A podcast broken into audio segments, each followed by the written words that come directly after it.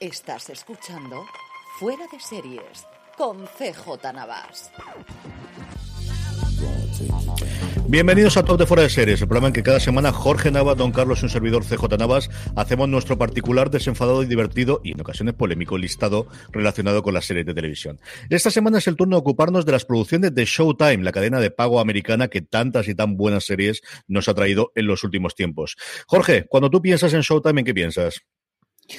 Pues evidentemente, en la serie que quería poner de fondo, pero me ha quedado con la cuenta del mm, y así que así, hoy tenéis que ver mi, mi despacho en lugar del, del, del, fondo. Pero bueno, yo creo que, creo que eso, sobre todo lo que, lo que viene a la cabeza es el, el, la primera cadena que hacía eh, series con temática abiertamente o explícitamente adulta, tanto uh -huh. a nivel de, de de desnudos, que es lo más visible, mejor, mejor, dicho, pero todo también a nivel de, a nivel de tacos, a nivel incluso de, violencia en, en, en, algunos momentos. Y en, en, claro, hoy en día ya esto como que no, no, nos sorprende, pero hace unos años, cuando empezamos a hacer el programa, no era ni mucho menos la norma, no era ni mucho menos eh, normal. Y bueno, y al final de eso fue, fueron pioneros, luego el resto eh, cuando, sobre todo con el tema del streaming, las restricciones de ese tipo se levantaron, pues todo el mundo activo por ese tipo, tipo de temática, pero sí que por, eh, por ahí, y luego, pues bueno, de, to, de todo un poco.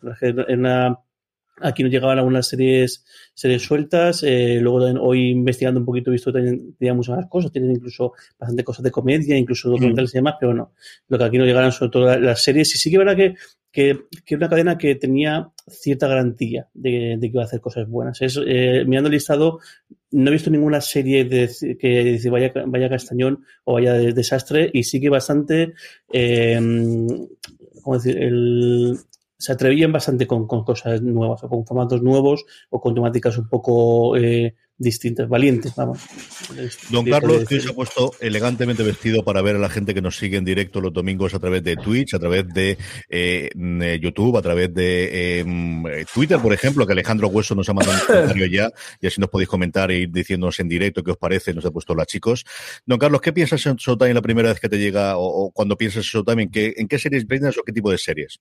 No, yo me acuerdo que tú comentaste, bueno, en aquellos tiempos de que grabábamos el de San Vicente y tal, estaban los mayos, ¿no? Todas, las series, y comenzaron a, despuntar algunas así un poco, eh, vamos, sin ninguna potencia frente a todos los monstruos que había de, lo que se veía normalmente aquí, pues en Calle 13, en Aguirre y demás cosas, ¿no? Entonces, sí que me acuerdo de que decías, una, una, una eh, cadena políticamente incorrecta, donde se atrevía a, a, a, expresar un poco, pues, el, como decía Jorge antes, eh, en el lenguaje, en las vivencias, a tocar tema, temáticas que no estaban dentro del, de lo que usualmente la corriente en las cadenas. Y tú dijiste Showtime. A mí me hacía gracia porque Showtime era una de las cadenas que había en, en, es que entonces, en, en vía digital, ¿no? Mm. Y, y, y, y, era, estaba dedicada exclusivamente pues prácticamente artes marciales. No sé si hacían, eh, eh, quiero pensar, no sé si hacían Farscape, eh, entonces en Showtime. Y, y Insiste. hablando sí, ¿verdad? Es que no sé si hacían Farscape entonces. Eh, y, y, y, poca cosa más. Entonces me llamó la atención decir, bueno, cómo eh, eh, si tiene aquí una, un, un canal en, en, vía digital tan, eh, vamos a decir, patatero, con una, con una, una cosa suave, ¿cómo puede ser una gran cadena? Bueno, pues vemos.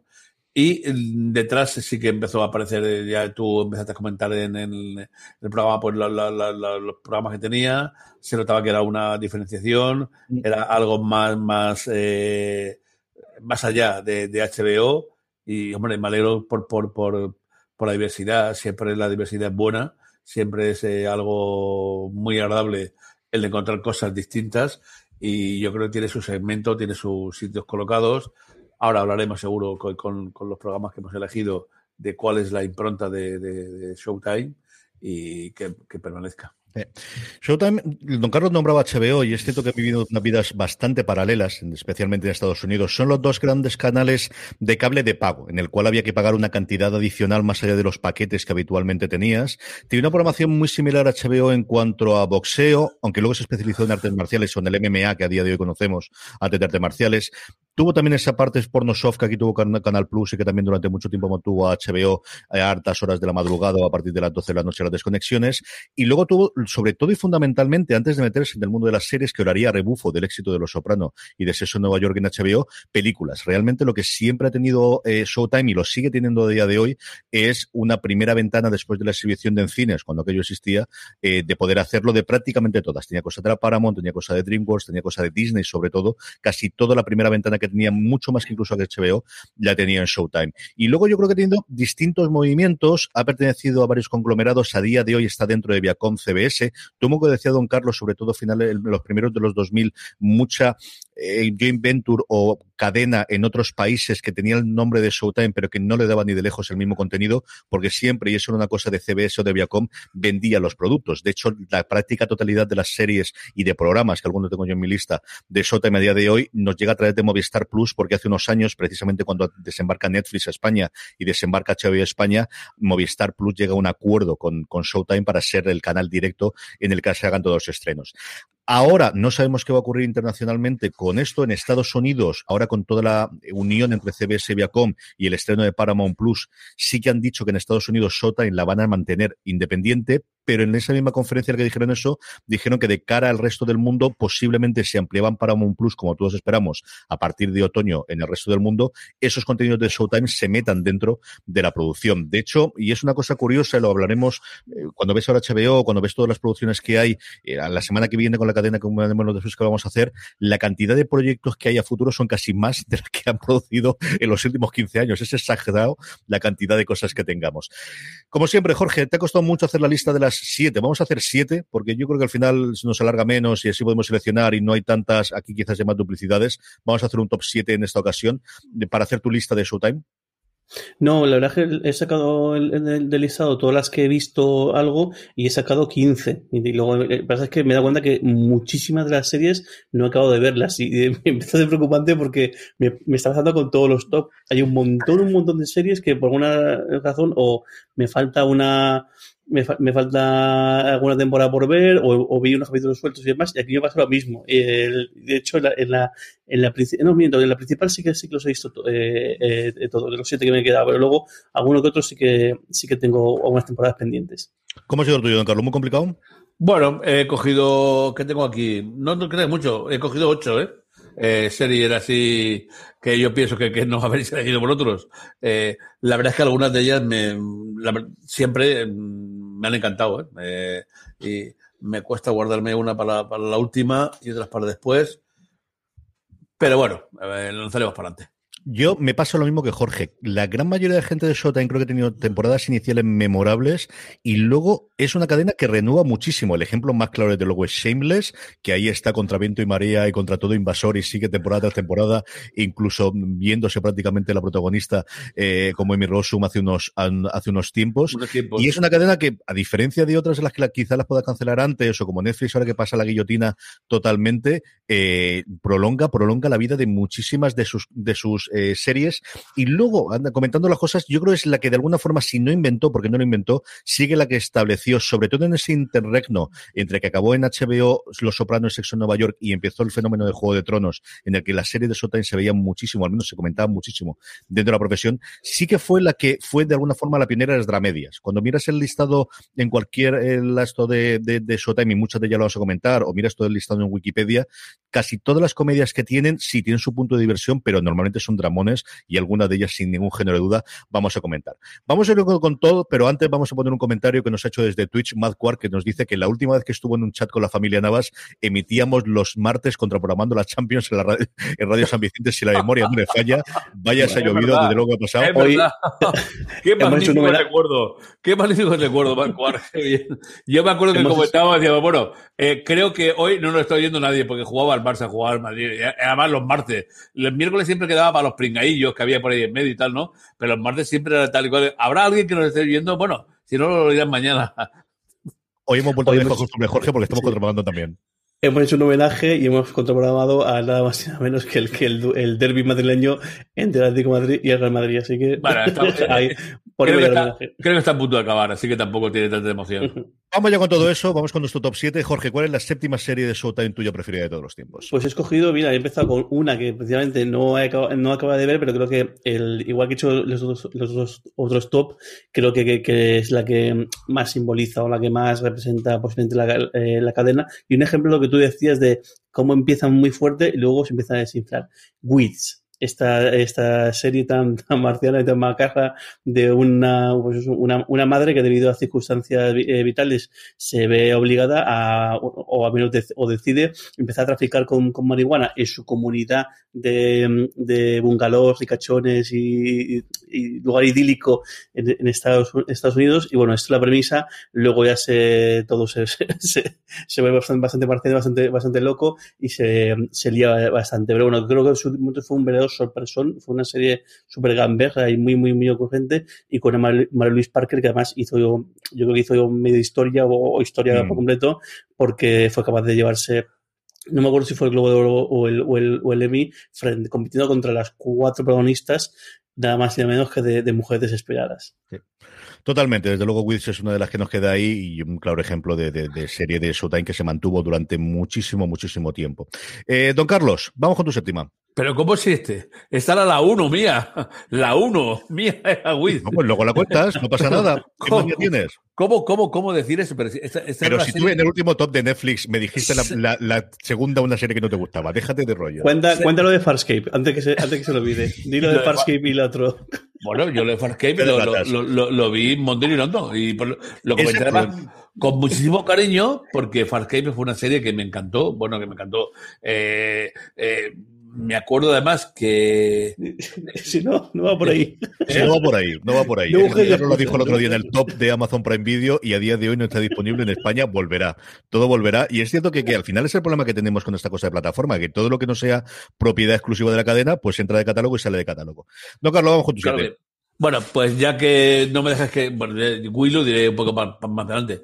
Voy a decir una que me encantó, que es La ciudad en la colina. ¿eh? Uh -huh. Que además creo que está próximo a aparecer ahora su segunda temporada, ¿no? Eh, me parece una, una, una. Si tengo un, un, una pega que ponerle, es que es. Eh, pues como le pasa a, a, también a, a, Tom Selleck con, la, con lo, lo, esta policía de, de, que tienen la, la serie con Blue ¿no? Aquí es Kevin Bacon, ¿no? Se come todo lo que haga falta y, es una serie impresionante, ¿no? De, él. Eh, yo creo que es una serie hard, mm, muy en, en, que perfectamente encaja. En, la, cojo como primera cosa que quiero comentar de, de, de Showtime porque encaja perfectamente yo lo que es el perfil de la, de la, de la, de la compañía eh, alguien que es un gran policía, pero que como tal gran policía, pues ya sabéis el, el ejemplo de vida que tiene y es un, un, actor pues como la copa de un pino. Y yo creo que, que hay actores que, que, que, el cielo ha tocado para, para ser actores monstruosos de series y Kevin Bacon aquí sin duda lo es no, antes de que aparezca la segunda temporada, no podéis perder la primera, que además están haciéndola, yo no, no lo miro mucho, porque la tengo la, grabada y enlatada ya y la vi, eh, la están haciendo ahora mismo en, en, en, en Movistar, y no perderla con el contrapunto de su alter ego buena persona, que es el Aldis Hodge, ¿no? El negro, uh -huh. eh, pero eh, no, no, tiene que hacer con la intervención de Kevin Bacon. Sensacional. Estoy deseando, eh, preparando el, el, programa este me encantó, porque yo pensaba que había desaparecido ya la serie, había quedado en, en una temporada, eh, esperando que aparezca la segunda temporada, porque sin duda será un, bocate de cardinales. Yo La Ciudad de la Codina es una de las series que no entiendo por qué no he seguido viendo. Vi el primer episodio y tiene pues que tiene Kevin Bacon, acojonante, que es acojonante. Con, con, toda la parte de la, de la corrupción policíaca que tanto me gusta a mí en Boston, para más sin río absoluto. Lo, sí es cierto que, que, lo que me dio es una estética muy antigua. Cuando la vi, vi una serie más del principio de los 2000 que relativamente moderna y quizás se terminó para atrás, pero es una cosa que me apetecía bastante. Eh, comentarios. Noel Manzanera nos escribe por YouTube que nos está viendo en directo y nos pregunta a qué conglomerado pertenece Showtime y es Movistar quien tiene la exclusividad. Sí, efectivamente, como os comentábamos al principio, a día de hoy es propiedad de Viacom CBS después de la fusión que se hizo a final del año pasado y aquí a día de hoy, por ahora, y veremos a ver qué ocurre internacionalmente, quien tiene toda la, exclusividad o quien sale en todas las series, desde luego es Movistar Plus. Series y programas, porque el número 7 que tengo yo es quizás la mayor rareza es The Circus o El Circo. El Circo es una serie documental semanal que hace Showtime sobre política americana y debutó el año de las elecciones, no últimas, sino de las anteriores. Entonces, yo recuerdo verlo semana tras semana porque me llamaba mucho la atención el cómo se hacía un programa semanal de documental hecho por tres personas mm, de comentaristas políticos y uno de ellos asesor político que había estado en varias carreras de candidatos americanos y viendo sobre todo la evolución de cómo iban las primarias, tanto demócratas como republicanas, y acabando con la elección de Trump, como todos conocemos. Yo disfruté mucho, creo que es una serie que al final, para ver en el momento, que se mete mucho en esa profundidad, tuvo un problema gordo a partir de la tercera temporada por un escándalo sexual de uno de los presentadores que fue totalmente, eh, vamos, eh, sacado del, del programa. Y a partir de ahora es una cosa que no veo con la regularidad que puedo ver, por ejemplo, a John Oliver todas las semanas en HBO o que puedo ver otros programas de actualidad americana, pero que cuando lo hago me gusta mucho cómo está muy bien hecho. Pensar en un informe semanal, un 30 minutos, una cosa de ese estilo, pero centrada en la política americana, cuando es época de elecciones, muy centrada en esa, y si no, pues de temas generales que, que interesa a la política americana. De Circus, el circo, que la tenéis también en Movistar Plus, en alguno de sus canales, no sabría deciros ahora mismo de cabeza dónde está, es la séptimo, en este caso programa, no tengo serie, luego hablaré de todas las demás y que son series, favorito mío de Showtime de todos los tiempos. Jorge, vamos con tu seis. Pues mi seis es, una serie que en su momento le cogí muchísimo eh, cariño y además ha sido una grandísima cantera o al menos un grandísimo proyecto previo para muchos actores, actrices e incluso el propio director, Los Tudor esta historia de, del periplo vital de, Enrique VIII, que lo mismo empezó más menos, empezó más o menos fuerte o bien y luego la cosa fue un poco decayendo, pero bueno, eh, a mí en general me, la, disfruté, aunque eso, en momento es un poquito de, de, culebrón, pero bueno, sí que verdad que fue pues eso, para Michael Hayes, para su creador, pues fue el, trabajo previo a esa maravillosa, esa grandiosidad de, vikingos y ahora en breve tendremos vikingos Valhalla y luego, aparte de contar con gente bastante potente en algunos momentos eh, conocidilla, como puede ser pues eh, Sam Neill o, eh, o Frame o incluso Magnus Sido también apareció en algún momento, pero sí que fue una, o sea, mucha de la gente que aparece aquí luego ha hecho cosas muy interesantes. El propio eh, Jonathan Meyer, por, supuesto, Henry Cavill, eh, por supuesto, pero luego incluso eh, Natalie Dormer, o ay, tengo apuntada eh, a, Anabel Wallis, que también sale en, en, Blinders, y creo que, bueno, al final eh, funcionó. Eh, yo creo que funcionó bastante bien porque más eh, yo creo que la estiraron más de lo, más de lo, más de lo adecuado y para mucha de esta gente seguro que fue una grandísima oportunidad para luego pues batirse el cobre con cosas más potentes. sí, como decía Jorge, y al final yo creo por la mala cabeza, especialmente Jonathan rhys no ha tenido. Luego tuvo un reinicio con una película funcionó bien, pero al final, pues todos los rumores y lo que cuentan los paparazzis y cosas similares es que el más sencillo de trabajar con el mundo, desde luego no lo es, por su mala cabeza. Y en cambio, Harry Cavill, pues sí lo tenemos, haciendo de Superman y de un millón de cosas más. Don Carlos, tu sexta. Pues eh, eh, era una que se llama Los Tudor. Pero como. te lo juro que parece que Jorge me, está chafando. Un, Pero dilas, leche. No, no, no, no, Ya, ya sé que a mí me gusta cambiar. Es decir, bueno, me la, me la apalanco ahí y pues, intentar que tengo de, lista. Eh, a mí el estudio me pareció una serie medieval con un protagonista demasiado guapo, por decirlo así, ¿no? Eh, y, pero que sí que mostraba pues lo que eh, la forma de ser, lo que lleva genéticamente ese tipo de, de, de, gobierno, ¿no? Brutal. Bueno, voy a elegir otra cosa que sea un poco más suave. Voy a coger Jay Donovan, una cosa más, más suave. familiar, familiar. más familiar, ¿no? Brutal también, brutal. Eh, no sé, a mí eh, el, el, actor no, no, me, no, no me volvía loco. Pero, joder, eh, que además que fue Carlos José, tú el que me dijiste, van a estrenar esta tal y cual, y sobre todo salía John Boyd, ¿no? Como, como el padre, ¿no? Y, en una, una, de las temporadas aparecía Susan Sarandon, que para mí es una, una un, seguro. Y me dijiste, bueno, no sé lo soprano papá, pero míralo a ver.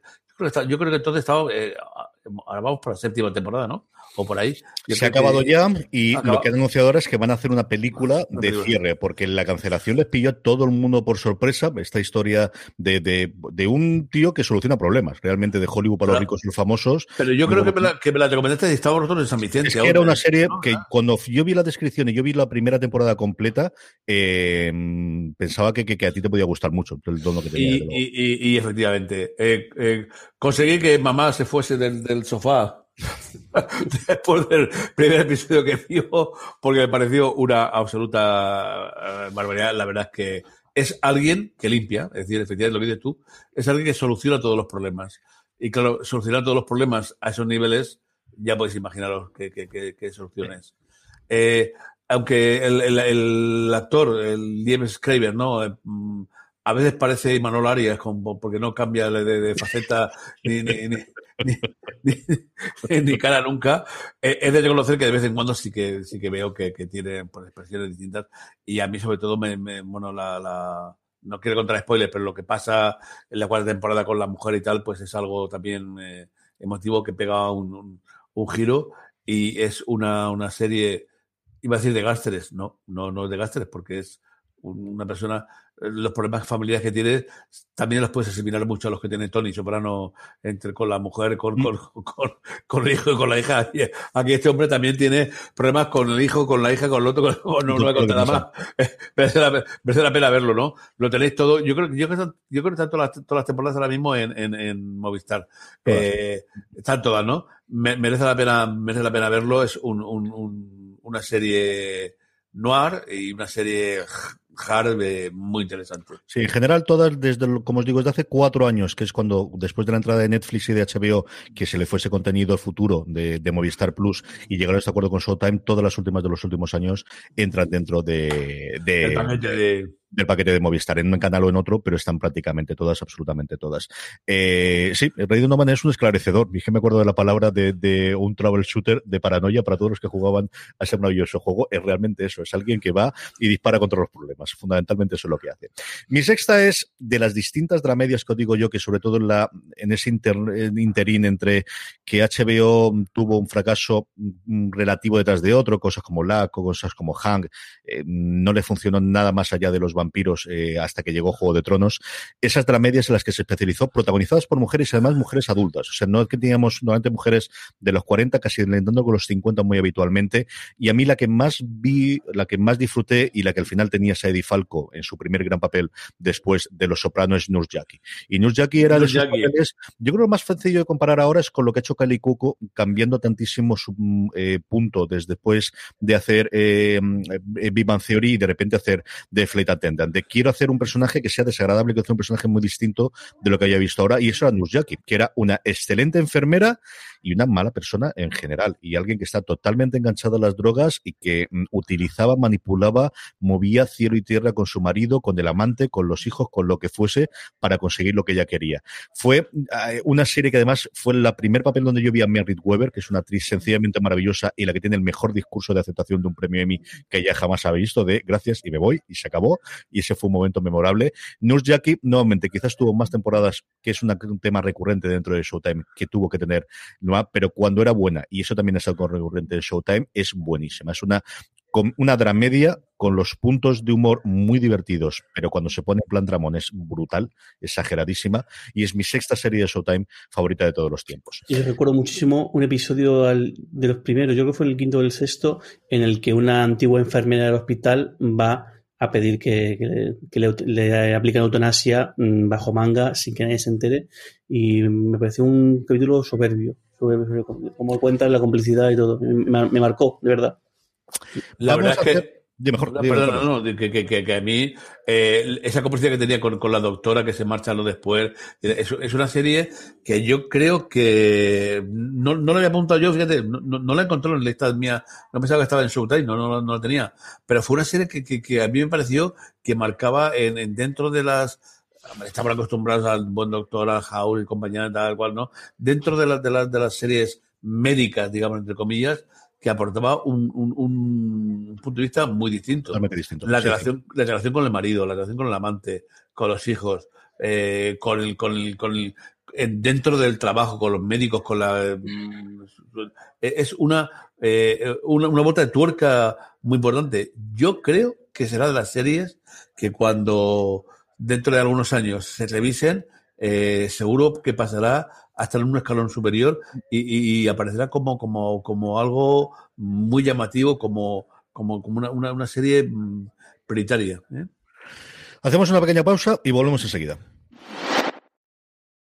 From sponsoring cultural events to partnering on community projects, creating youth programs to supporting first responders, at MidAmerican Energy, caring about our community goes beyond keeping the lights on. It's about being obsessively relentlessly at your service. Learn more at midamericanenergy.com slash social. Estamos ya de vuelta. Jorge, ¿cuál es tu quinta?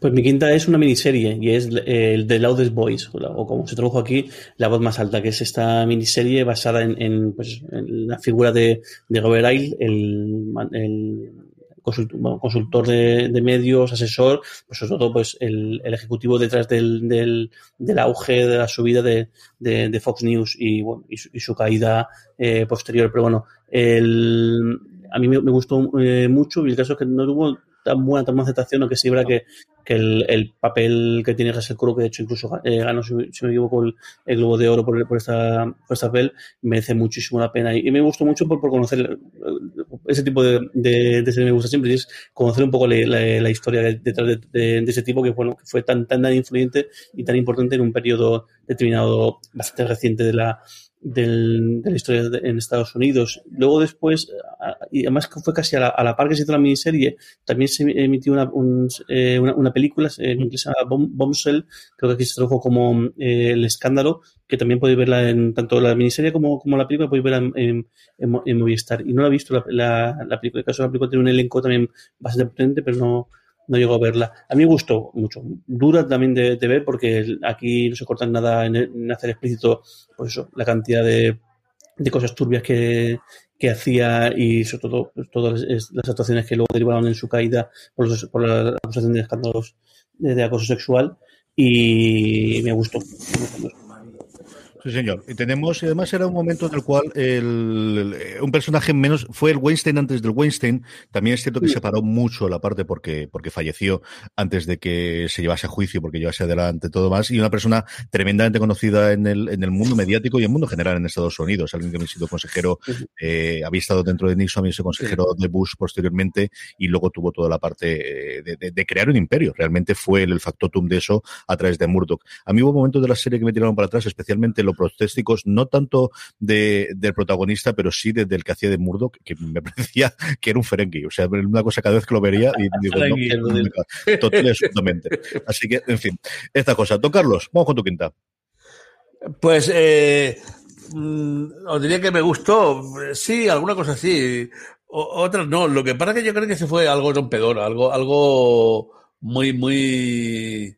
Eh, muy curioso y serie de cualquier minuto además venía de, de un protagonista que, que, no tenía nada que ver absolutamente con lo que con lo que con lo que tenía esta serie no y porque él de, estar hablando de, cosas paranormales a hacer cosas paranormales la verdad es que había una cierta diferencia no es Californication eh, mm, eh, un, una, una, especie de, locura, una pasada total de, un, de una persona que hace, eh, que es un escritor, que va, que vuelve, eh, eh, desde luego una serie pura, pura, pura de, Showtime, porque ese, ese ambiente de drogas, de sexo y de, hablar no podría, no podía estar de ninguna forma en ninguna cadena.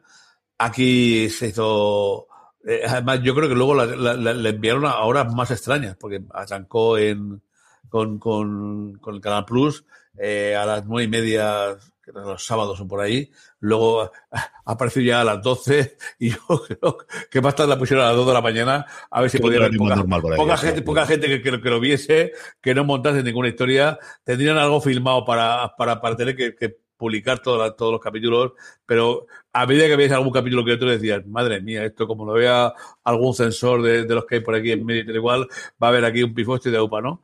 Y eh, se definó un poco. mira, ahora hablando, eh, preparando eh, de las cosas que he pensado, como lo tengo toda grabada, digo, no sé si me merecería la pena darme una televisión. Creo que también está todo, toda en, en, en, en Movistar. No sé cómo, cómo, cuánto habrá llevado de bien el tiempo esta serie que parecía rupturista y rompedora en aquel momento, eh, por el lenguaje, por lo que trataba. Y no sé si ahora mmm, habrá resistido ese tiempo y os parecerá una, una cosa un poco pija no y un sé. poco. Eh, ¿Verdad? ¿No? Me, me, he quedado con, con, con siete. Me gustaría, si tuviese un poquito de tiempo, o ahora luego en vacaciones, me gustaría revisar de los cuatro ese amor imposible entre él y la, la, la artista, pues sí que me parecía un poco eh, así shakespeariano, ¿no? De, de, de y Julieta pero todo lo que todo lo que envolvía no sé cómo cuánto tendría de, de, de, de interés no sé cómo, cómo lo ha asistido desde luego el, el, el papel de Dubovnik el, el, el, actor sí que nos dejó flipados ¿no? ya venía del expediente X aquí y aparecer así yo creo que al menos a mí nos dejó un poco descolocados ¿no? es otro ejemplo ¿no? yo creo de, de, de, episodio y, y por, por, eso merece la pena que lo, lo, lo, lo nombremos ¿no? Es otro ejemplo, desde luego, de, de, personas que venían a hacer un tipo de series y que Soten le permitió hacer esta. No le he dado paso a Jorge porque algo me dice que después comentará algo sobre, sobre Californication, conociendo lo que conozco yo, mi hermano. Mi quinta es la serie sobre la que construiré tu iglesia. Realmente la primera gran serie de Showtime y que le hizo posicionarse, que es Dexter. Y Dexter fue muy, muy buena al principio, fue extraordinariamente buena y una de las mejores series que yo he visto en su cuarta temporada con el asesinato Trinity y luego fue otra cosa totalmente distinta. Y ahora tenemos muchas ganas de ver qué va a pasar en la nueva temporada en la que vuelve el showrunner original, el que estuvo al pie del cañón desde la primera y la cuarta temporada y eh, hasta la temporada de Trinity y que tiene todo el mundo muchísimas ganas de volver, está todo el mundo muy ilusionado, están grabando es una de las grandes apuestas de Showtime para, no sabemos si está 2021 o de cara al 2022. Dexter cuando fue buena fue buenísima, cuando fue extraordinaria fue la, su cuarta temporada de las mejores temporadas concretas de una serie de televisión que yo he visto nunca, eh, aunaba que ya conocíamos el personaje, con todo lo que se desarrollaba, y un antagonista, un villano en este caso, a totalmente a su altura. Y una muestra, y lo comentamos en su momento cuando hicimos el top de adaptaciones, de una gran adaptación de la novela. Yo recuerdo leer la novela justo antes y lo complicado que yo veía el poder hacer la categoría de, monólogo interior que tenía con ese viajero oscuro que él lleva dentro, que aquí tiene con esa voz en off con el padre, y lo hicieron extraordinariamente bien. Así que Dexter, como os digo, realmente la primera gran serie de, de Showtime, la que le puso en una posición el, en el mundo de, de las series de televisión, las cadenas, es lo que ocupa el puesto número 5 de mi top de series de Showtime. Jorge, tu cuarta. Pues mi cuarta es Master of Sex, que quizás se merezca estar más arriba, pero como lo abandoné el, terminada la segunda tempor temporada, la, la, de, dejado aquí. Para mí fue todo una sorpresa y, fue una maravilla. Descubrí a Michael Sheen y a, y, y a Kaplan, que me parece que hacen un tándem espectacular y luego muy bien acompañados por tanto por Paul Bridge como especialmente por Alison Janney que teníamos ganas de verla en un papel un poquito más, eh, eh, más largo. Y la, pues esta serie basada en una historia real en la historia real de, de dos personas que fueron las primeras que investigaron todo aquello relacionado con el sexo desde un punto de vista eh, científico, biológico, eh, reacciones químicas, todo. Y una serie que cuando, cuando, que cuando se anunciaba, digo, qué cosa más, qué cosa más rara, esto como qué, qué puede ser. Y, y, al final consiguió una serie maravillosa, con una, una pareja, con una química eh, increíble y que el, igual también le pasó lo mismo que el, yo no, no, llego a ver la tercera, la tercera, y cuarta temporada pero todo lo que he leído lo que he escuchado es que él, él pega un bajo bastante eh, potente aunque luego parece que al final sí que sí que remonta. Otra serie que tengo pendiente en algún momento conseguir comp completar y verla. Don Carlos, vamos con tu cuarta. Pues me estaba oyendo ahora Jorge y digo, para bajada, bajada, la, la, serie que voy a decir yo ahora, cómo va, va, va, va perdiéndose una, una, una, pena. Ahora la, coloco aquí porque me costó, Dios me ayuda a buscar qué día, qué hora, y porque Movistar lo ha hecho a horas y días distintos y tal, y para tenerla enlatada me, me ha costado un montón y aún tengo por ahí ver los, dos últimos, ¿no? Lo que pasa es que te tiene una premisa impresionante, eh, ni más ni menos que Brian Cranston, eh, como, como un juez, eh, impoluto e intocable, al cual, mm, digamos, la fortuna eh, o, o, el destino le dedica, lo envía a intentar tapar el, el problema que tiene un, hijo suyo. Pues su hijo eh, atropella a un chaval que tiene la mala suerte que es el hijo del mafioso más, grande de toda la zona. Ostras, es que yo no quería contar. Un, Pero es que ocurre en los primeros 10 minutos, hombre. esa es la premisa inicial. Un spoiler tan, tan, tan gordo. También está Movistar, eh, todo. Y está, al parecer está basada en una serie israelí que se llama Cuodo. Eh, pues mm, tenía unos mimbres eh, sensacionales, ¿no? Parecía que algo, eh, la bajada de, de, de, una persona con esos principios hasta qué hacer para salvar a tu hijo, claro, y el conflicto que tienes entre el deber y, y, y, la familia, o yo qué sé, o cómo comentarlo, ¿no? O lo que tienes que hacer, pues es algo eh, muy potente, ¿no? Hay algunos momentos en los que mm, sí que enmascas hay el dolor, la tragedia, eh, un gran casting, pero luego la verdad es que le falta un poquito ¿no? de, de, de peso, mar. Yo a partir de las tercer, cuarto, eh, ya, ya, ya, ya, te digo, como buscaba dónde coño lo hacían en el Movistar porque cambiaba de día para un lado y para otro, pues aquí ya después del cuarto quinto lo, lo, me quedan los últimos por, por ver.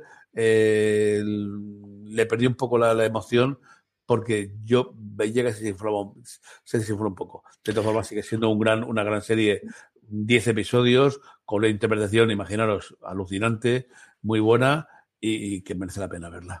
Valeria Fernández de la Rechi ha hablado sobre ella, tiene la crítica al final de la, de la serie, igual que la inicial que tenemos sin spoilers y luego la final con spoilers analizando toda la serie en fuera de series.com. Y ella dice que con el tiempo, no es que la haya decepcionado, pero sí que nota cierto bajón, como decía Don Carlos, pero que el primer episodio sigue siendo apabullante. Y así que recuerda que el principio, desde luego, es absolutamente apabullante. Yo es una de las cosas que tengo eh, pendientes, de las que tengo, y más teniendo detrás a Moffat en los guiones y teniendo la producción ejecutiva del matrimonio King, los responsables de, The Good Wife o de Good Fight, eh, que están al final, son quizás los dos grandes nombres o los grandes nombres que tienen nómina el, el, el conglomerado de Viacom CBS a día de hoy que decidieron hacer esto para Showtime. Mi cuarta es, si Dexter es sobre la que construí tu iglesia, la cuarta mía, Homeland, es la que rompió totalmente las barreras, ¿no? En la que se coló en los semis en el momento en el que Mad Men arrasaba con absolutamente todo y especialmente su primera temporada fue un absoluto soplo de aire fresco y una revolución en el mundo que había entonces en las series. Basada nuevamente en una premisa israelí, igual que en Don en Don Carlos, en el cual tenemos alguien que ha pasado mm, en las filas y que vuelve a su país, en este caso Estados Unidos, un marine apresado en eh, Oriente Medio y que vuelve sin saber si sigue siendo leal o si algo ha ocurrido en, ese eh, encarcelamiento y eh, algo ocurre. Y encontrarse con un agente de la CIA con esa Carrie Mathison absolutamente maravillosa, que luego, mucho más allá de la premisa inicial y conforme se alargaron las temporadas, iba a ser el eje sobre que se iba a montar todo el resto de la serie. Nuevamente es una, es muchas series en una, Jorge sí que la ha visto hasta el final, y son como dos, tres series en función de cómo vayan cambiando los personajes y las historias con ese eje o con ese personaje central, que la primero era el co-protagonista, pero que luego se queda como la gran protagonista de la serie, como Carrie Mathison. Yo he ido viendo después algunas de las series, porque Lorena sí que la ha visto en casa todas, y todas las temporadas, pero nuevamente, algo muy típico de Showtime. La primera temporada sigue siendo sencillamente maravillosa y yo incluso defendería también la segunda. La tercera ya creo que se va por otro lado, al menos la mitad de la segunda. Homeland es mi cuarta serie favorita de Showtime de todos los tiempos. Estamos ya en el podio. Jorge, ¿cuál es tu tres? No, el podio no, la cuarta, ¿no? La mía. Ay, pues me, me he saltado. La he liado, pues tengo, tengo cogido. Yo te digo, tu séptima es Wiz, tu sexta es Los Tudor, tu quinta la voz más alta y tu cuarta Masters of Sex. Así que te quedan tres. Pues, pues la he liado. Pero, a la, haz trampas, digo.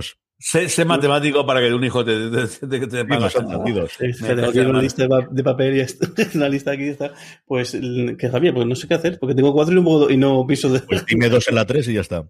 Venga, del resto de. de, mi, mi, mi, mi, tercera es el Levante Atleti. Gracias. es fácil porque además las habéis mencionado las dos. Por un lado, eh, Californication, que, bueno, que, que, que, hay que añadir de esta serie que es una, una gamberjada absoluta, eh, pues con, con, de, un, de un Hammody, eh, pues un papel distinto a lo que, a lo que conocíamos de, de él, eh, con su ex mujer, eh, por un momento parece que va a volver a ser mujer, luego vuelve, en fin, pasa de todo. Tasa McElhoe, que a mí me, me encanta, y luego a mí me gusta mucho la serie la relación que tiene con la hija, porque además la hija va creciendo según avanza la, la, la serie, eh, tanto a nivel emocional como a nivel físico, porque es que, es que empieza siendo niña y luego acaba siendo adolescente.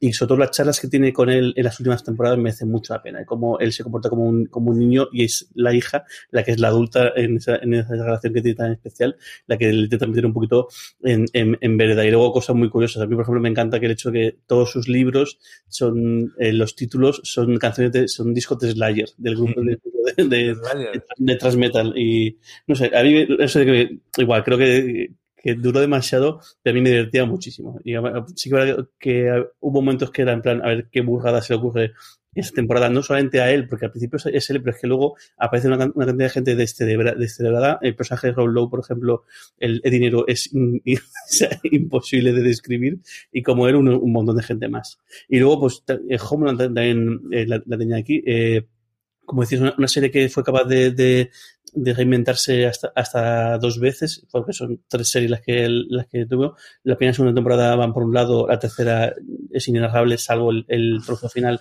y luego sí que que la serie eh, rescata y sobre todo con incorporación de un personaje que supuestamente era secundario que toma bastante eh, potencia en, en, la cuarta temporada. Eh, y a mí me gustó es una serie que siguió hasta, hasta, el final y que eso, ha sido capaz de reinventarse ha sido capaz incluso de, de, adaptarse al tiempo porque en las últimas temporadas tocan temas de casi de la, de que se están tocando en, este mismo momento en la vida, en la vida real. Y con un cierre que encima mmm, te da, da a entender que podría ir a más si, si, si, si, si quisieran. Así que bueno, estas dos he metido aquí un poco con, con Cazador. No, Carlos, tú tres. Bueno, vamos a ponernos un poco serios y vamos a coger una cosa que esté bien después de tanta gambetada y vamos a decir que Episodes es una serie fantástica. Una gambetada total y absoluta. Si la que ha comentado Jorge os pareció una gambetada, cógete esta y verás.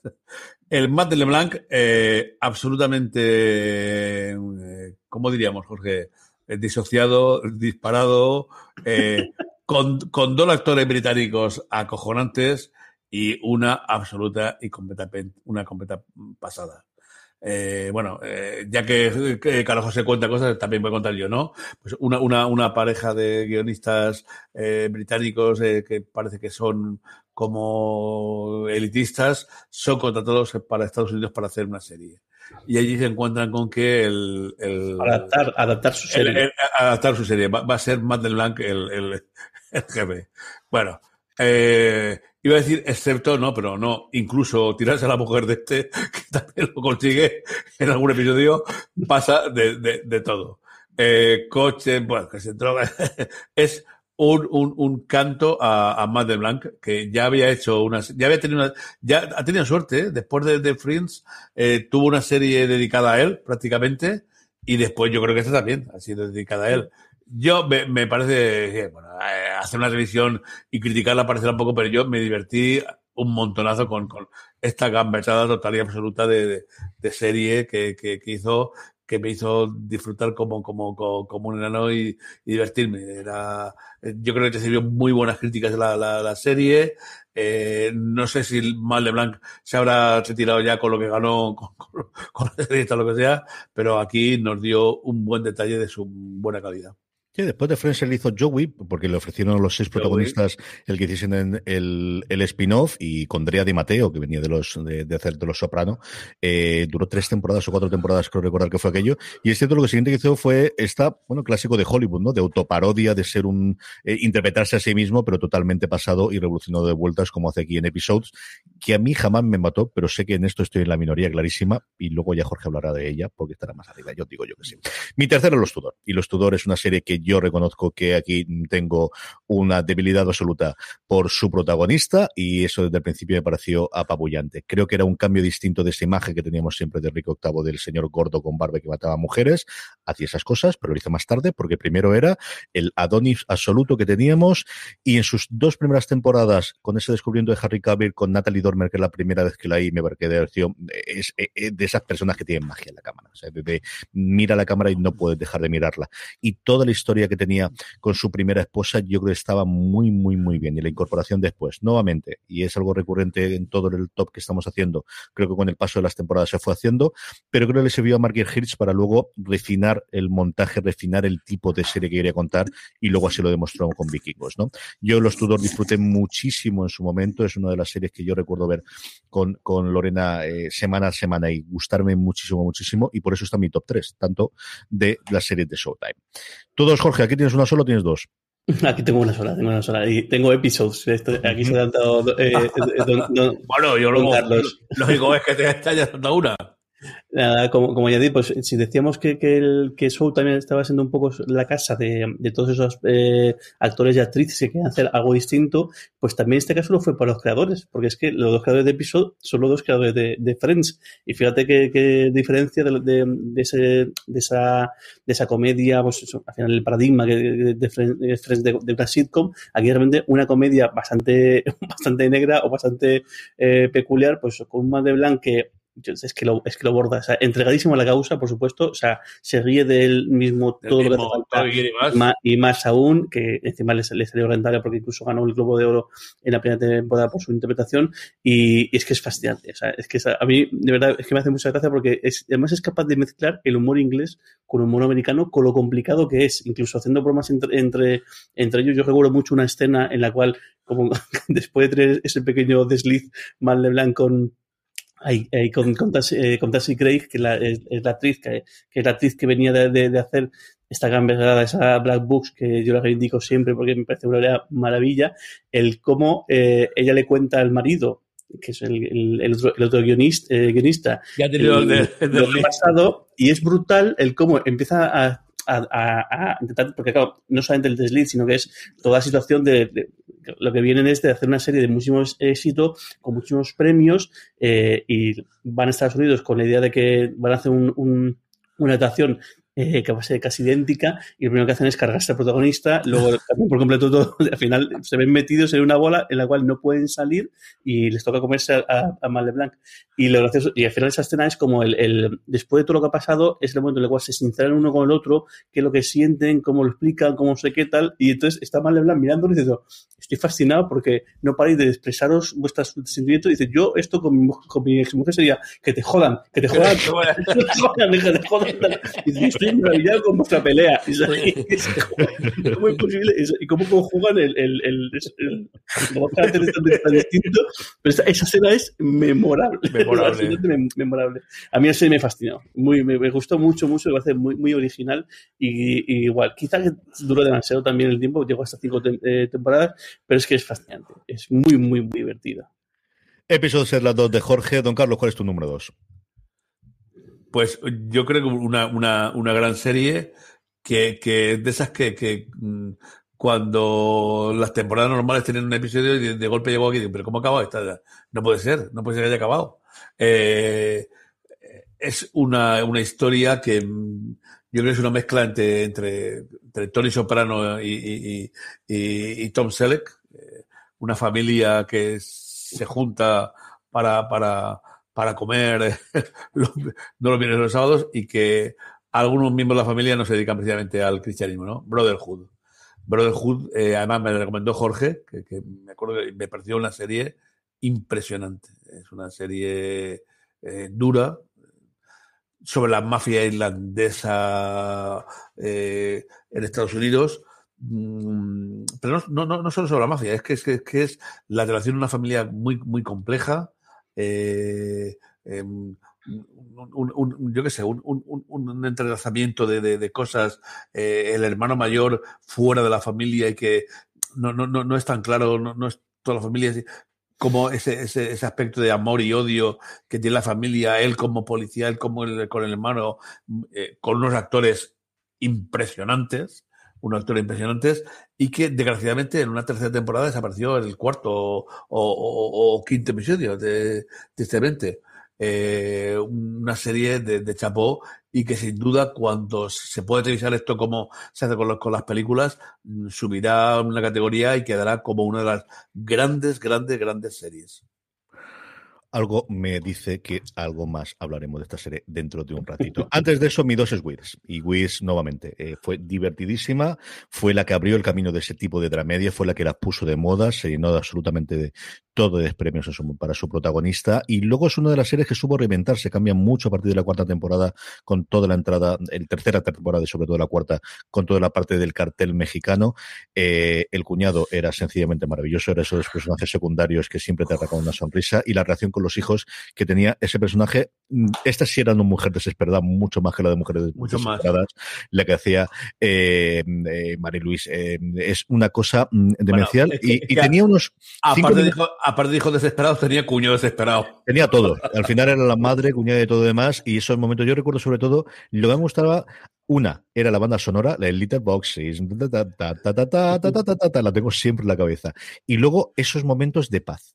O sea, el cómo cada tres o cuatro episodios lograba sacar diez minutos, normalmente fundando su canuto, normalmente dándose un baño de necesito un tiempo para mí. Por favor, no puedo más con más.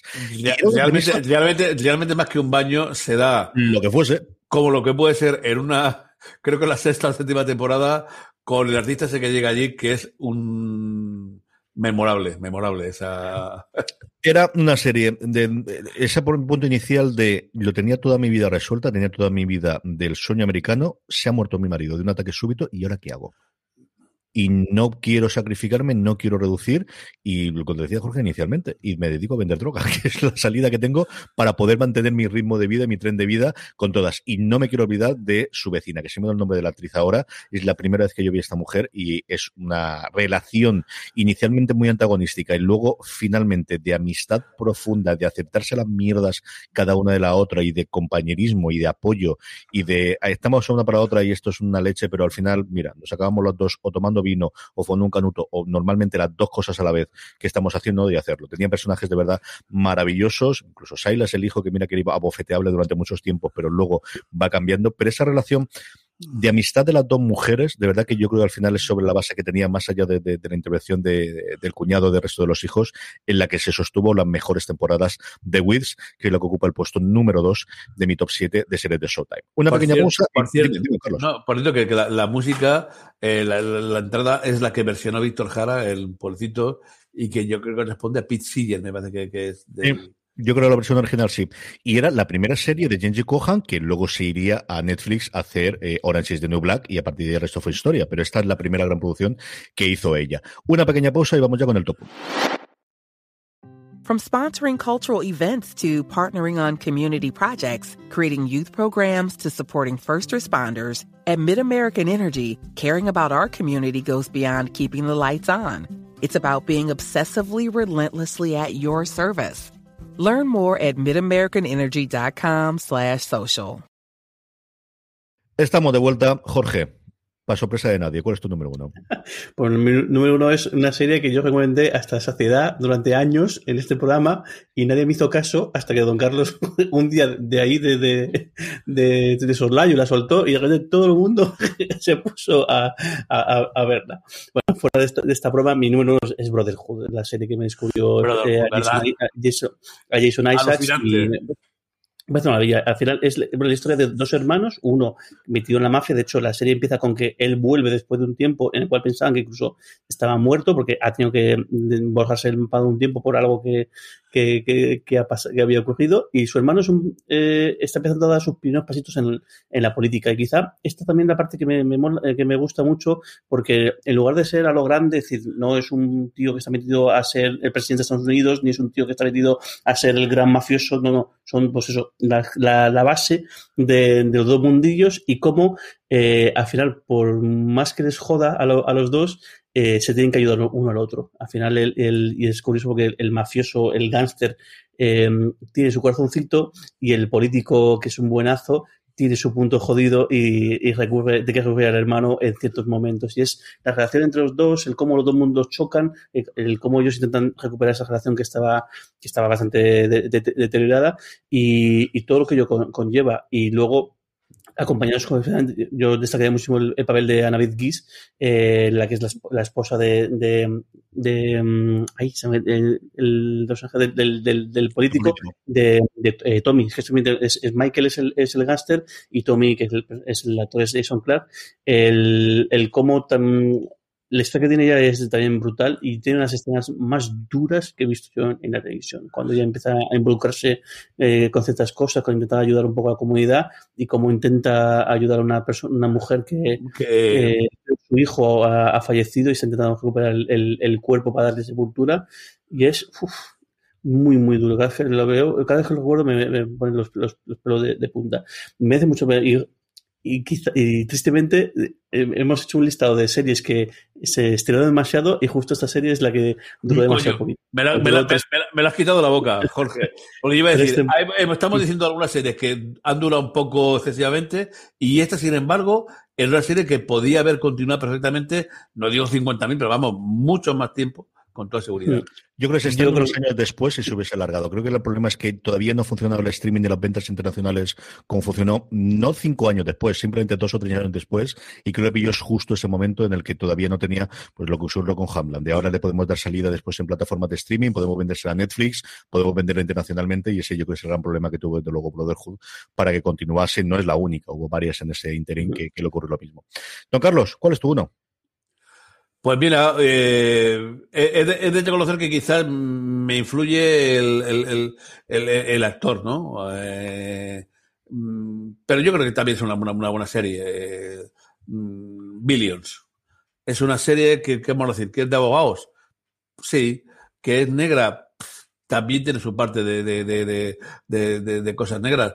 Ahora mismo está también funcionando, está en perdón, en Movistar Plus, y, y Damien Luis, que es para mí un actor sensacional. Eh, eh, es una, si hay cinco actores que digamos que son de series, mm, yo creo que es el seguro, desde el Homeland a todo lo que todo lo, anterior hasta algunas de las cosas que hizo como no me acuerdo, perdón de sangre como de algunas cosas live, live, live, que, que es el, el, la serie alucinante, y solo, solo por eso pues merece la pena. Tiene un, un duelo interpretativo de ahí con, con, con, con Paul Giamatti. Con Paul Giamatti, que, que, que es muy interesante. Eh, una serie activa, yo que sé, que, que, que, es ágil. Hombre, no llega a ser la serie de abogados que a nosotros nos encantaba, desde luego.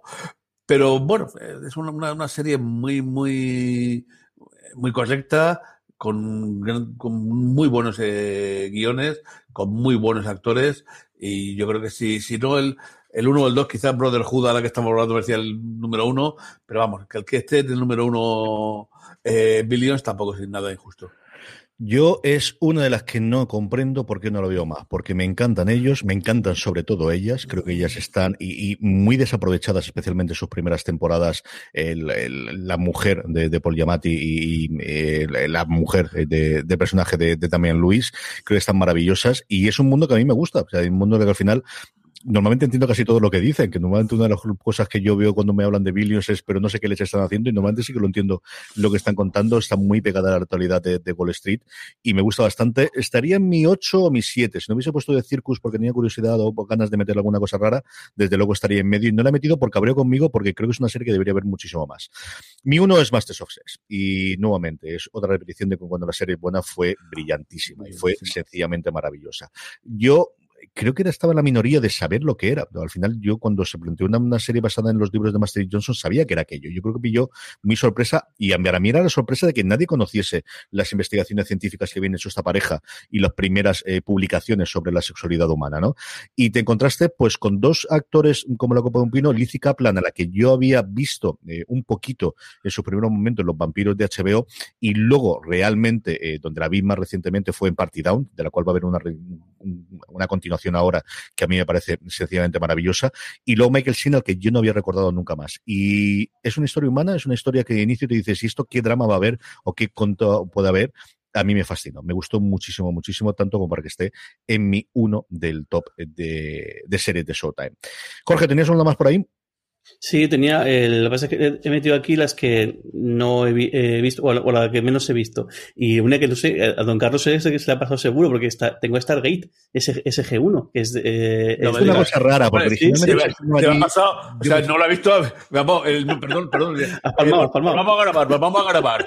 Esta es el número cero, con, pero no lo he visto. No me, no me- fueron no- las primeras temporadas y luego se fue. Por eso en el listado que pasó en Ah, Wikipedia, yo creo que Por eso no de, acuerdo. aquí, pero con toda seguridad que es el número uno total y absoluto. Pero vamos, La primera. Luego ya se la llevaron a Sci-Fi en Estados primera. Unidos. Sí, sí, sí. Más cosas que tenía, Bueno. Jorge. Tenía- tengo también de Affair, que vi varios capítulos y Ujú. me gustó y no, no sigo viéndola. Penny Dreadful, que me pasó lo mismo, vi la primera temporada y no seguí viendo. Tengo News Jackie, que, que también vi que fue la primera temporada así. Y luego tengo Smilf, que al final no, la he metido, que Sí, la entera, que es una serie muy peculiar. O sea, si te, si te entra el primer episodio, dices, venga, voy a verla. Al final es un, es un Dramón. una historia que decide, decide contar eh, esta, esta mujer, es un tramón eh, brutal y, y mezclado con. O sea, cómo es capaz de, de, de jugar con la comedia en momentos de, de dramas eh, terroríficos. Una, una serie muy, muy especial y muy, muy personal. Mm, Sí, o sea, hay momentos que, me- que sí que está bien y otros momentos que, que dije, uff, eso ya es un poquito pasote. Don Carlos, muy rápidamente, ¿alguna más que tuviese por Pues mira, yo, yo lo he dicho y pensaba que iba a decir bueno, Shameless, Ujú. eh, Moonbase 8, eh, Kidding también. Que, eh, eh, bueno, y se me ha. Me en la mar. Esta sí sí que me pasa porque quería decir a Joe Honor, que es de, Sí. de ahora- No me, perdón, Joe Honor, la. no, La que he dicho antes. La que hemos dicho antes, de Affair, que, que, que está por ahí. Eh, colgada, y también tenía apuntada Flag, Escape de la Mora, tres o cuatro más. Yo, Shameless, creo que es la que al final suponía que no iba a estar lista de ninguno de nosotros, y yo creo que las que son aficionados a esa serie la echarían segundo de menos. Y yo tenía Billions, desde luego, que suponía que en algún caso entraría, y Don Carlos ayer la rescató al final, y Escape de Danemora, que yo creo que es una miniserie muy, muy buena, Muy que colmó de premios, desde luego, a Showtime junto con Penny Dreadful. La primera fue coproducción con la cadena británica, y luego la segunda, más reciente, ya que sí fue directamente de, de Showtime. Pues hasta aquí ha llegado este top. La semana que viene se lo dedicaremos a MC, y seguiremos aquí en directo, os anunciaremos el este, seguidnos en Twitch, twitch.com barra fuera de series, así nos podéis ver y comentar durante todo el programa y como siempre en nuestra cadena de podcast en fuera de series y más artículos en fuera de series.com. Don Jorge Navas, hasta la semana que viene. Venga, Hasta hasta la semana que viene. Don Carlos, hasta la semana que viene. Un beso grandote. A todos vosotros, gracias a los que nos habéis seguido en directo, gracias a los que nos escucháis en nuestro canal de podcast, gracias por estar ahí a todos y recordad, tened muchísimo cuidado. Tened cuidado ahí fuera.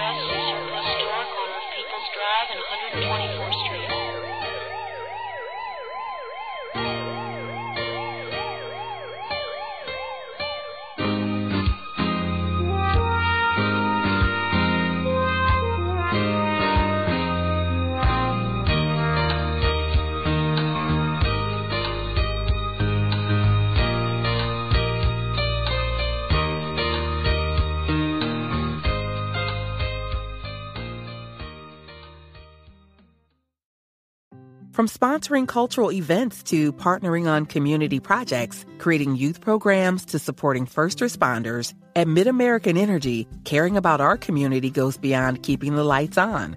It's about being obsessively relentlessly at your service. Learn more at midamericanenergy.com slash social. If you look for it, every day has cause for celebration. Celebrate a friend for their promotion, baby wedding, life thing. Celebrate yourself for keeping the couch warm. It's no easy feat, especially if it's a big couch. Or maybe you just want to celebrate living in 2022 where you can get beer, wine, and spirits delivered from Drizzly in under 60 minutes without leaving said couch. So download the Drizzly app or go to drizzly.com. That's D R I Z L Y.com and get your favorite drinks delivered today.